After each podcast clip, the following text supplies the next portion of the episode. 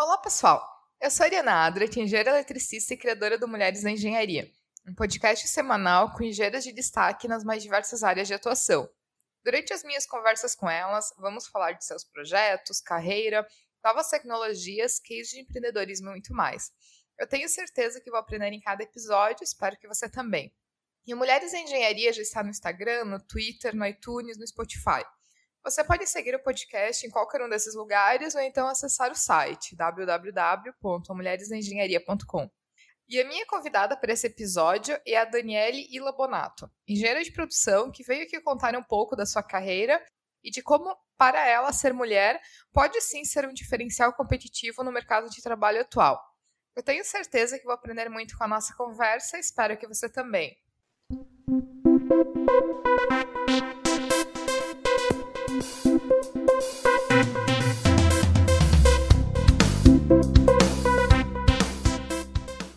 Dani, seja bem-vinda ao Mulheres da Engenharia, seja bem-vinda aqui ao podcast para conversar com a gente, compartilhar um pouco da tua história para quem está ouvindo. Olá, Ariana, olá, ouvintes do podcast Mulheres da Engenharia. Em primeiro lugar, eu gostaria de agradecer a Ariana pelo convite, dizer que é uma honra para mim estar aqui compartilhando com vocês um pouco da minha trajetória. Eu acredito mesmo na força que essa ferramenta tem é, para o nosso crescimento. O podcast é, tem acrescentado muito na minha, no meu desenvolvimento profissional e pessoal e espero que para vocês também possa ser da mesma forma. E Dani, até para a gente começar e conhecer um pouco da tua carreira, um pouco da tua trajetória, né, como que tu foi parar na engenharia? O que que te levou a escolher a engenharia como profissão? E tu conta um pouquinho também da tua carreira depois da graduação e todos esses anos de experiência que tu tem. Bom, eu sou engenheira de produção e trabalho na área automotiva há 18 anos. Meu ingresso na engenharia é, foi uma surpresa para mim, pois a, que a minha realidade até o momento era tão distante que eu não tinha conhecimento da área para ousar nem sonhar com ela. É, eu vim de uma família bem simples, é, meus pais me adotaram recém-nascida é, meu pai era frentista, minha mãe adotiva era doméstica, e ambos com pouquíssima instrução e talvez por medo, eles não queriam permitir nem que eu terminasse o segundo grau, quem dirá a faculdade. E eu comecei a trabalhar bem cedo, aos 15 anos, como menor aprendiz na Copel, que é a companhia de energia elétrica aqui do Paraná. E quando encerrou os dois anos de estágio, eu comecei a trabalhar em supermercado, loja aqui do bairro mesmo. E nesse período a Renault ela se instalou na região próxima de onde eu moro e com ela vários fornecedores se instalaram ao redor. E foi quando em 2000 eu conheci o meu esposo, que já trabalhava em uma dessas empresas. Ele levou meu currículo e eu fui contratada como costureira na época, é, costureira de bancos automotivos. E eu casei cedo, casei com 21 anos, e o casamento para mim, na verdade, foi uma oportunidade, porque o Júnior, meu esposo, ele me incentivava a estudar. E foi quando eu tentei vestibular na Federal para Ciências Contábeis, por pouco eu não passei. É, na época, né, foi um balde de gelo, porque eu tinha convicção que, que eu ia passar, mas eu confiei que, né, que Deus estava no controle, que Ele tinha alguma coisa melhor para mim. E foi quando, em, no final de, do ano de 2004, a produção de, da, das capas ali já estava toda concluída. A gente já tinha feito 5S, já tinha feito inventário na, na produção e o pessoal já estava jogando conversa fora, rodinhas no meio da produção. E foi quando eu avistei uma, uma mulher, a Paula, que era a supervisora de engenharia na época, e percebi que ela estava muito atarefada, ela estava cheia de coisa para fazer. E eu não pensei duas vezes, na época me ofereci para ajudar e mal sabia que essa seria a grande oportunidade da minha vida. É, porque daí depois eu depois de eu trabalhar a semana inteira com ela, ela me ofereceu uma vaga, só que era como estagiária. E para isso eu precisaria pedir a demissão da, da minha função de costureira para entrar como estagiária e cursar, tá cursando engenharia. Era final do ano já, dezembro, é, já tinha encerrado a maioria dos vestibulares. E nunca tinha passado fazer engenharia na minha cabeça, mas daquele momento em diante eu já não me imaginava fazendo outra coisa. Eu fui atrás, acabei encontrando ainda uma faculdade que estava com o vestibular aberto. Eu passei na, na, no vestibular e comecei a faculdade e o estágio dia 1 de fevereiro de 2015. E sem nenhuma promessa de efetivação até o momento. E acabou que deu certo. Eu fui efetivada um ano e pouco depois e continuo trabalhando na mesma empresa até hoje. Nessa época eu passei a, a desenvolver é, trabalho em outras áreas, sendo que a que eu tive maior realização assim é, foi quando eu implementei um projeto de desenvolvimento virtual das capas, que era o que eu, que eu trabalhava. Eu trabalhava no desenvolvimento das capas automotivas e era um processo até então feito totalmente artesanal. A gente fazia, é, riscava no papel igual o molde de roupa na época. A gente riscava o, a espuma do banco, tirava o molde e riscava no tecido, cortava e fazia a capa do, a primeira capa do banco. E nessa época teve uma, uma diretriz da empresa para trazer o desenvolvimento virtual e eu fui a escolhida para pilotar esse projeto e a gente passou a desenvolver no 3D os primeiros moldes e depois fazer todo o ajuste dos bancos no, no 2D. E nessa época eu tive a oportunidade de viajar para outros países, para conhecer é, o método que já funcionava em outras unidades e participar de discussões assim a nível é, global sobre estándares do grupo, é, de tentar fazer uma coisa que fosse única, mas que fosse um pouco adequada a cada região, porque cada região tem uma particularidade diferente. Então foi uma época assim muito de muita satisfação, muita realização para mim. E nesse intervalo de tempo eu tive é, meu primeiro filho em 2010 e a segunda em 2014, que foi uma situação bem é, engraçada até porque eu estava tentando uma expatriação, uma transferência para outro país e quando eu descobri que eu estava grávida, meu chefe tinha é, conseguido meio que uma uma transferência para mim e queriam que eu fosse mesmo grávida e acabei recusando pelo fato de ter em outro lugar, acabei ficando um pouco com receio e até uma coisa que a gente estava conversando é, é esse é, preconceito que a gente mesmo tem e, é, é, de, de achar que a gravidez é um limitante. Então, muitas vezes a gente coloca a gravidez como um bloqueio. Nesse caso, realmente é, não me interessava aí, mas se interessasse, não, não seria nenhum problema. Mas foi nessa época que eu tive meus dois filhos, então, e agora, no momento, estou vivendo uma nova fase, onde minha dedicação está voltada para o meu propósito, assim, que é de aproximar as pessoas das empresas, é, onde eu atuo como coach mentora de carreira, ajudando pessoas a ocuparem um espaço que é único para ela dentro das organizações. E Dani, como que começou esse teu interesse de, de ir para a área de coaching ou de ver que tu poderia ajudar as outras pessoas é, ao invés de ficar só trabalhando numa linha de produção, mesmo que sendo com melhorias de processo, de produto? Como que surgiu em ti essa, esse desejo de trabalhar com pessoas no sentido de desenvolvimento pessoal? quando eu fiz o curso de engenharia de produção, engenharia de produção é meio que um mix de exatas com humanas.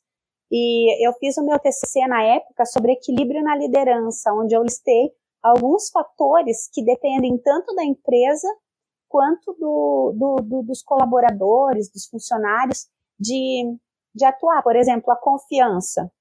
É uma coisa que é muito, é, muito forte, a questão da confiança, porque se você não consegue transmitir confiança para a empresa que você está trabalhando a respeito do teu trabalho, a respeito do teu, do teu posicionamento, a empresa também não vai te dar essa contrapartida. E eu e nessa época eu fiz esse TCC, eu até recebi algumas críticas do, dos avaliadores da banca porque eu comentei que o objetivo da empresa era sempre pagar menos e o objetivo do funcionário era sempre ganhar mais. E eles me criticaram e hoje eu vejo que realmente é uma realidade. Não é uma realidade só do que eu vejo, mas do que é o mercado hoje, porque é, É difícil a empresa que tem essa visão mais humana das pessoas e também é difícil as pessoas que têm essa visão empreendedora é, de, do, de como pessoa jurídica, da, da, da, burocracia, dos impostos que uma empresa paga para manter um funcionário e, e todas as despesas. E o meu TCC foi bem voltado para isso, de, de, de, como equilibrar isso a ponto de fazer com que as pessoas elas sintam liberdade, elas sintam confiança, elas tenham mais é, transparência na hora de é, comunicar alguma coisa. Até o próprio fato da, da licença maternidade é uma, é uma questão. É, esses dias eu estava vendo um comentário de uma, de uma mulher que pediu um conselho para um, uma, um coach e onde ela falava que ela achava que quando ela voltasse de licença maternidade, ela seria mandada embora. Então, o que ela ia fazer era engravidar e volta. Então, ela estava agindo, a motivação dela estava errada e a motivação da empresa também estava errada. Aí não tem como as coisas darem certo, porque você tem que, você tem que é, comunicar a tua intenção de uma maneira transparente. Só que a tua intenção ela tem que ser boa. Agora, se a pessoa tem a, a ideia de é, engravidar para segurar o um emprego ou coisa do gênero, é, não adianta esperar que a empresa, em contrapartida, vai agir de uma maneira é, transparente e humana, porque provavelmente ela também não vai ter esse posicionamento. Então, é, hum, começou lá em 2008, quando eu fiz o meu TCC, e em 2007 eu tive uma, eu, eu tive alguns problemas de, de saúde em fator, eu acho que da, da fase de vida, que eu estava com 37 anos na época, dessa fase que a gente passa por essa transição, onde você se você ainda não descobriu o teu propósito de vida, é, a, começa a, a, aquele sinal começa a bater na tua porta e fala, e aí, quando que você vai correr atrás disso? Quando que você vai dar importância para o que realmente tem importância?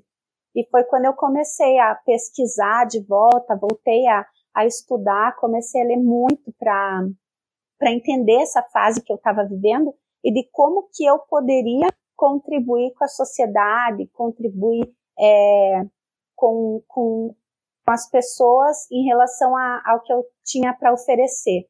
E foi quando surgiu, eu, eu fiz um artigo, é, no link, eu postei no LinkedIn, falando sobre organizações humanas, e teve uma repercussão, assim, é, extraordinária, e, e ali eu descobri que realmente era, era isso que eu tinha que fazer, é, trabalhar nessa questão de, de fazer as pessoas se posicionarem é, de uma maneira correta e crescer em todos os aspectos, porque hoje eu vejo que muitas pessoas crescem é, somente na área técnica dentro da empresa, elas não crescem do lado humano.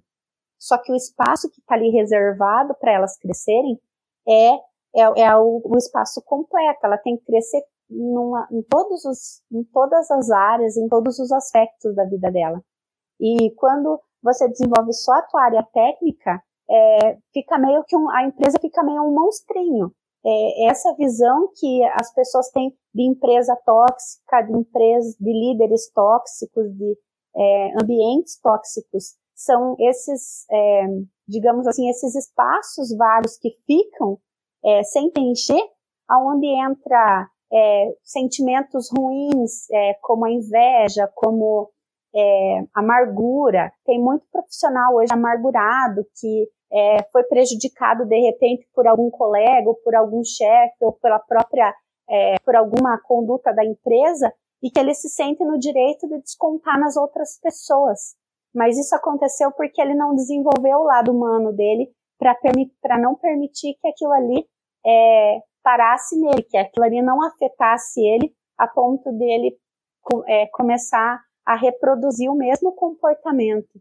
E, e aí eu comecei a, a enxergar essa, dificuldade, essa necessidade que a gente tem hoje de desenvolver essas habilidades nas pessoas que querem entrar no mercado de trabalho, nas pessoas que já estão, nas pessoas que estão passando por esse conflito de ah, não é, não é o que eu quero fazer, não é o lugar que eu quero trabalhar, mas também não sabem aonde trabalhar porque hoje você vê muitas pessoas bem-sucedidas falando que largariam tudo para vender coco na praia, Mas se você pegar todo mundo que quer vender coco na praia porque está desiludido com a carreira, vai faltar coco. Então, a gente precisa equilibrar essa situação, tanto para homens quanto para mulheres. É, eu realmente acredito que é que a chave do, do equilíbrio para a liderança feminina conseguir encontrar o seu lugar nas organizações é equilibrar tanto para os homens quanto para as mulheres. Não, não tem condições de uma pessoa trabalhar 16 horas por dia e achar que é normal isso, não tem como. É tanto homem quanto mulher, tem que ser uma coisa é, mais justa, mais equilibrada. É, a minha teoria é que se esse povo todo que fala que gostaria de vender coco na praia fosse realmente vender coco na praia, em pouco tempo a pessoa voltaria ao ambiente corporativo. O, pro, o problema não é não gostar do ambiente corporativo, muitas vezes o, a maneira como esse, esse ambiente corporativo ali está no momento, né? Então, é, na verdade, teria que se trabalhar com a origem do problema, não é, não é a existência de empresa ou o trabalho em si que é o problema nesses, nesses casos. E Dani, é, entrando até no assunto do episódio, é, eu achei muito interessante, eu te acompanho já há um tempo no LinkedIn e recentemente tu escreveu um texto falando de que no mercado de trabalho é muito comum, no mercado de trabalho até na vida como um todo, é muito comum as pessoas se lamentarem por não nascerem em berço de ouro, por não conseguir as coisas por ser mulher, por não conseguir as coisas por pela cor da pele, por inúmeras razões. Né? E que tu coloca que, na verdade, o que te impede de crescer muitas vezes não é nada disso, mas sim transformar isso em crenças limitantes e ficar repetindo isso para si mesmo. Ou seja, se você acha que não vai conseguir ter uma carreira por ser mulher, de tanto repetir isso, vai chegar um ponto que realmente tu não vai ter uma carreira por ser mulher, porque tu criou isso como uma crença limitante para si mesma. E nesse texto tu comenta que ser mulher foi um diferencial competitivo para ti desde que desde o teu nascimento. Então, como é que foi essa história? Como que ser mulher impactou a tua vida desde quando tu veio ao mundo? Então, realmente eu fui escolhida no meu primeiro processo seletivo por ser mulher. Eu fui gerada de uma maneira não planejada, o que levou a minha mãe biológica a me ofertar para adoção antes, ainda quando eu estava na barriga dela e antes de nascer.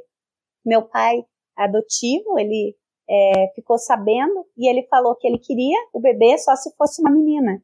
E eu considero que depois de ser concebida, né, porque em função de toda a de toda a história ali da minha mãe né, de engravidar de uma maneira indesejada, é, ser mulher foi o meu primeiro diferencial competitivo. Então, eu realmente acredito que é, a, a questão de nascer num berço de ouro, é, de ter acesso à, à educação, e, ou nascer mulher, nascer negro, qualquer que seja a, a condição que a gente nasce, ele não pode se tornar um impeditivo para você alcançar alguma coisa. E eu vejo assim que muitas pessoas, às vezes, que nascem numa condição favorável, elas se tornam pessoas acomodadas justamente por causa daquela condição que é uma zona de conforto.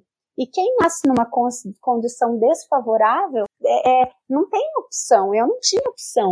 Ou eu, é, ou eu é, corria atrás dos meus objetivos e é, lutava por aquilo que eu queria, ou eu ia ficar e ia acabar é, naquela zona de desconforto, porque não era nada confortável a minha vida antes. E eu acredito que é isso, que a gente precisa é, remover esses obstáculos que a gente mesmo coloca e, e seguir em frente. É, e eu acho assim, é, ter esse, esse tipo de pensamento, ele não significa negar os problemas, né? Então, quando a gente pensa em mulher no mercado de trabalho, a gente sabe ainda que existe desigualdades, a gente sabe que existe diferença salarial, diferença de oportunidades, tudo isso. Então, é, não é simplesmente negar e partir do pressuposto de que isso não existe mas também considerar que ser mulher pode sim ser uma vantagem competitiva e que é, as mulheres elas podem sim é, utilizar esse fato não como uma desculpa para que as coisas não deem certo, mas como uma alavanca para o próprio sucesso delas. Então, como que você acredita que as mulheres elas podem de fato usar no ambiente corporativo o fato de ser mulher como um diferencial competitivo? Eu também acredito na luta pelos direitos iguais e sei que há muito trabalho ainda pela frente quando a gente fala de desigualdade em todos os sentidos. É, mas acho que cabe a nós conquistar esse espaço, mostrando para o mundo aquilo que a gente tem de melhor. Tem uma frase do Einstein que diz que todo mundo é um gênio, mas se você julgar um peixe pela sua habilidade de subir em árvores, ele viverá o resto da vida acreditando que é um idiota. E eu vejo, eu fico analisando assim a maneira como as mulheres elas atuam no mercado de trabalho e é bem é, é essa imagem que eu tenho. A mulher ela vai, ela tem a tendência, né, sem generalizar, claro, porque tem mulher que é muito mais forte do que muitos homens e é, não dá para generalizar as habilidades e, e aquilo que cada um tem. Mas a mulher, ela tem uma tendência de ser de mais profundo nas coisas, de buscar a causa raiz. Enquanto os homens, eles querem resolver o problema. É, é, isso é nítido tanto no mercado de trabalho, quanto nos relacionamentos, quando você pensa em, em é, discussão de relacionamento, né, DR, geralmente as mulheres querem é, ir na causa raiz, querem ficar tentando descobrir o porquê. E o homem não, ele, ele é mais objetivo, ele quer resolver o problema. E essa frase do Einstein me mostra muito isso, que a mulher é como se fosse um peixe. E ela vai lá no fundo tentando descobrir a causa raiz para trazer até a tona. E quando chega isso, ou muitas vezes o homem pega isso que ela descobriu e ele mostra.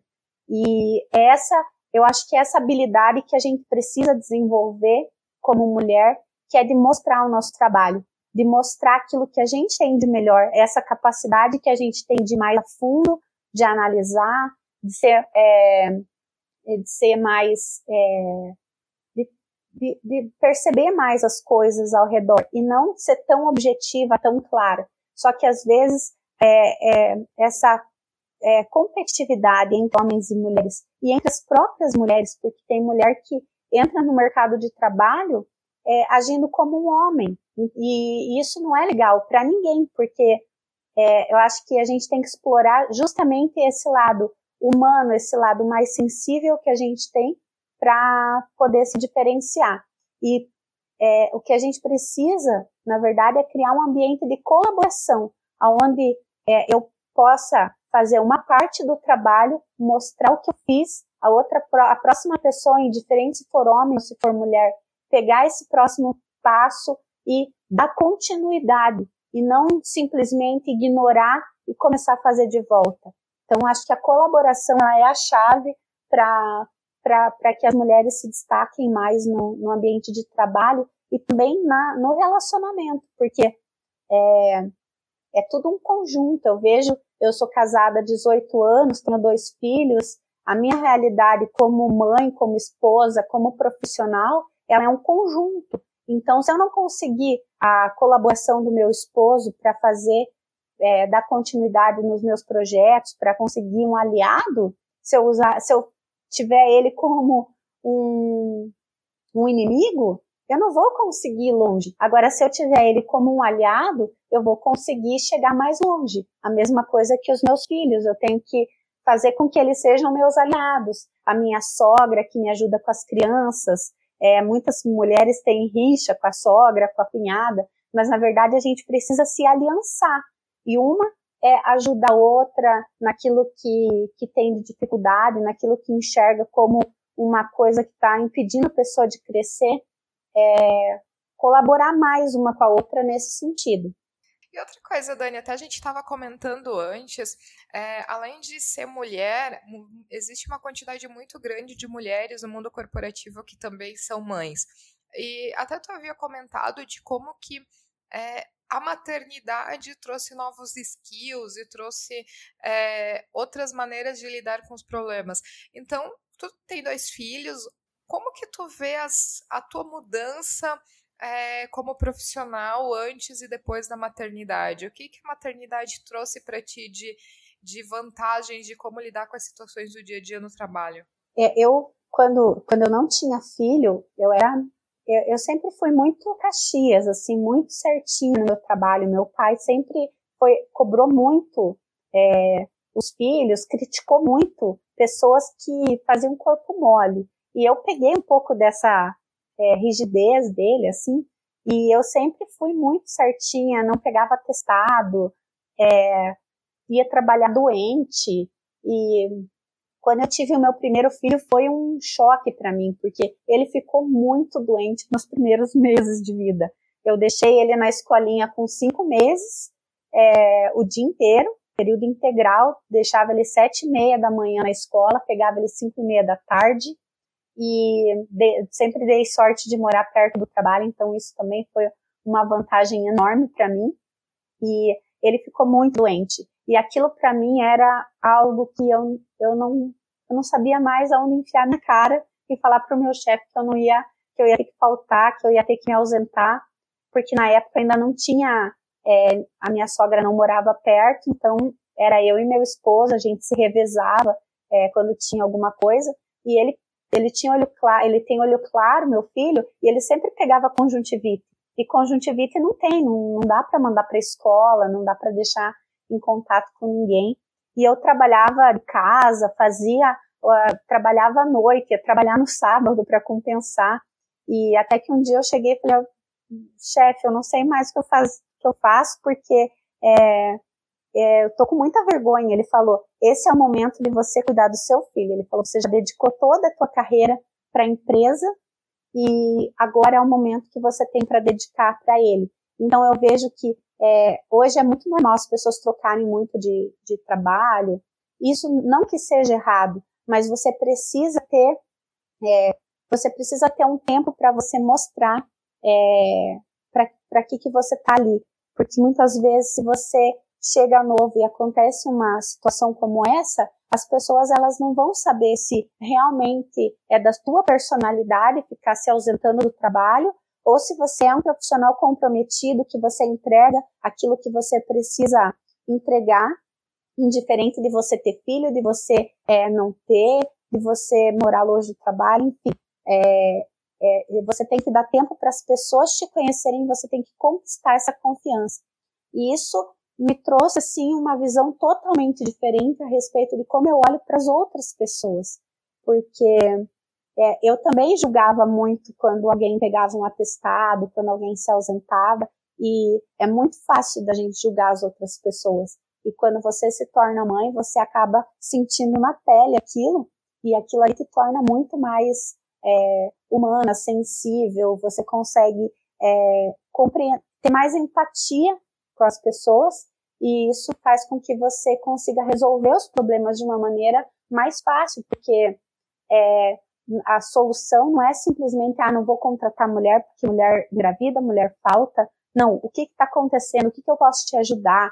É, e, e isso vai, vai começando a se tornar algo recorrente que você faz com uma pessoa, igual fizeram comigo, foram muito, a empresa que eu, que eu trabalho é, foi muito receptiva é, e, e me aceitou muito bem, me deu todo o suporte que eu precisava. Então isso faz com que eu também tenha a mesma atitude com as pessoas que eu que eu for liderar, que eu for é, trabalhar junto.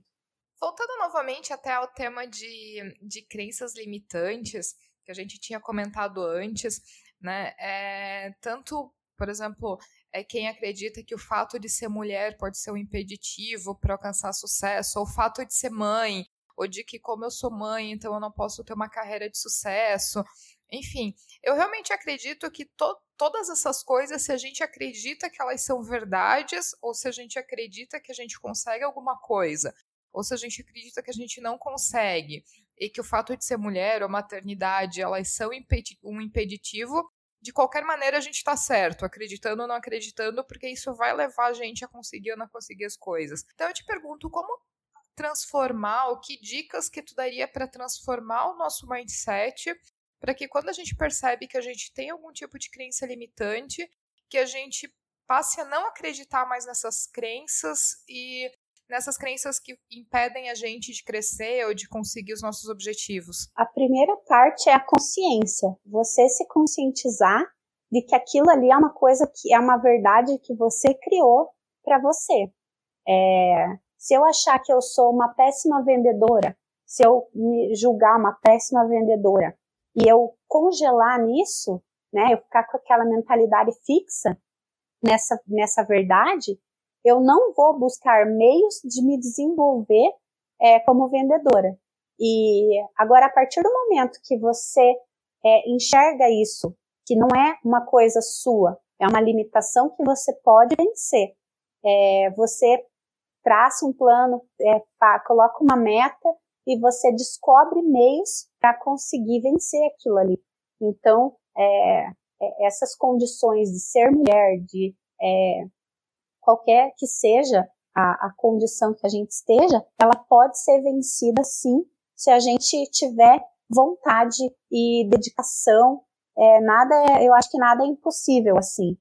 E uma coisa que eu vejo assim é a questão do sucesso que muitas pessoas é, é, têm uma visão que eu vejo assim um pouco de, de, é, é, distorcida a respeito do sucesso, porque eu não sou uma, eu não sou uma pessoa que alcançou um alto é, cargo hierárquico, é, uma posição alta na empresa, mas eu me considero uma pessoa de sucesso porque eu consegui equilibrar todas as áreas da minha vida, como é, é, questão de ser, de ser esposa, de ser mãe, de é, ter a minha carreira. Hoje eu estou passando por uma transição bem grande de carreira, porque eu já passei por várias, na verdade, né? Porque eu era costureira, passei para engenheira, era engenheira de desenvolvimento, passei a ser engenheira de custos, e foi quando eu é, comecei a, a, me despertar para esse propósito e trabalhar na, é, como coach na, na, no desenvolvimento das pessoas. E eu acredito assim que, que a gente precisa é, despertar para essas transformações que acontecem na nossa vida e saber que você não, não nasceu para ficar daquele jeito que você que você tá, que você pode evoluir, que depende de você e não colocar a responsabilidade, a culpa em outras pessoas. Eu acho que o pior é, a pior coisa que um ser humano ele pode fazer para ele mesmo é culpar alguém por aquilo que ele não alcançou. Isso eu acho uma coisa que prejudica muito e tem que ser eliminado do nosso vocabulário é responsabilizar alguém por aquilo que a gente podia ter feito. É, e eu acho também é, a questão de é, assumir a responsabilidade pela vida. Então, por exemplo, uma das pessoas, eu acompanho bastante, bastante gente em redes sociais e tudo mais, mas uma das pessoas que eu admiro muito e eu sigo e, e, e escuto bastante o trabalho dele é o Geraldo Rufino que era catador de lixo quando era criança, é, negro, pobre, veio da pior condição ou é, tinha tudo para dar errado na vida, tinha todas as condições para usar isso como uma desculpa de que se não desse certo, não conseguisse sucesso na vida, era porque era pobre, porque era catador de lixo, porque era negro, por N motivos. E a vida dele não foi fácil, não de maneira alguma, mas também nada disso foi o impeditivo para que ele não crescesse, não se tornasse um empresário, não conseguisse ter sucesso e não inspirasse outras pessoas. Então, é, essa questão de acreditar de que sim, é possível é, reverter a situação, por pior que, que a situação seja, por pior que não por mais que não tenha nascido em berço de ouro ou com as condições ideais, mas a partir do momento que tu acredita que aquilo lá não é determinante na tua vida, realmente não vai ser determinante, né? Então, eu acho que esse essa é uma mensagem assim bem importante que eu te agradeço muito até para ter participado aqui, ter vindo aqui para a gente poder conversar um pouco a respeito e poder é, talvez inspirar um pouquinho quem está ouvindo a gente. Ah, legal. Eu também admiro muito o Geraldo Rufino, acompanho ele, acho que é, é exatamente isso que a gente falou, né? De é uma zona tão desconfortável que você tá, que você, você tem que sair dela, você tem que levantar dela e procurar é, melhorar de, de, de situação e eu acho que esse é o, é o segredo.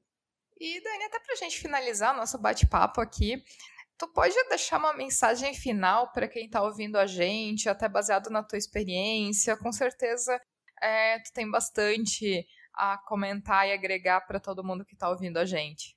Bom, eu quero deixar de, recomendação e até uma coisa que eu usei para o meu desenvolvimento pessoal é, foi um livro que eu li do Malcolm Gladwell, O Ponto da Virada, e o outro que é o Outliers, Fora de Série, que ele fala de como é, é, de como todas as coisas que acontecem na sua vida, as condições que você nasce, aonde você nasce, elas cooperam para aquilo que você se tornou, né? Que você vai se tornar.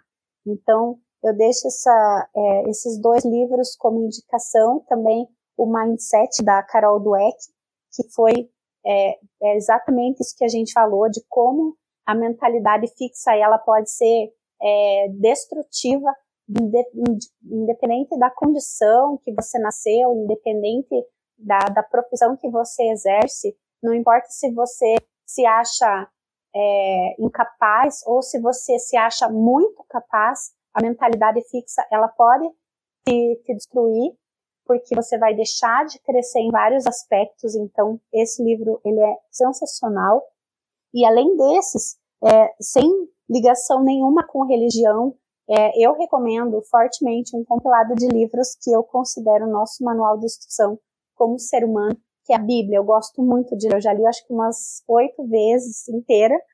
Tem pessoas que acham que é meio loucura, mas ali tem coisas escritas há milhares de anos e que trazem uma verdade que a gente tem vivido nos dias de hoje de uma maneira muito clara.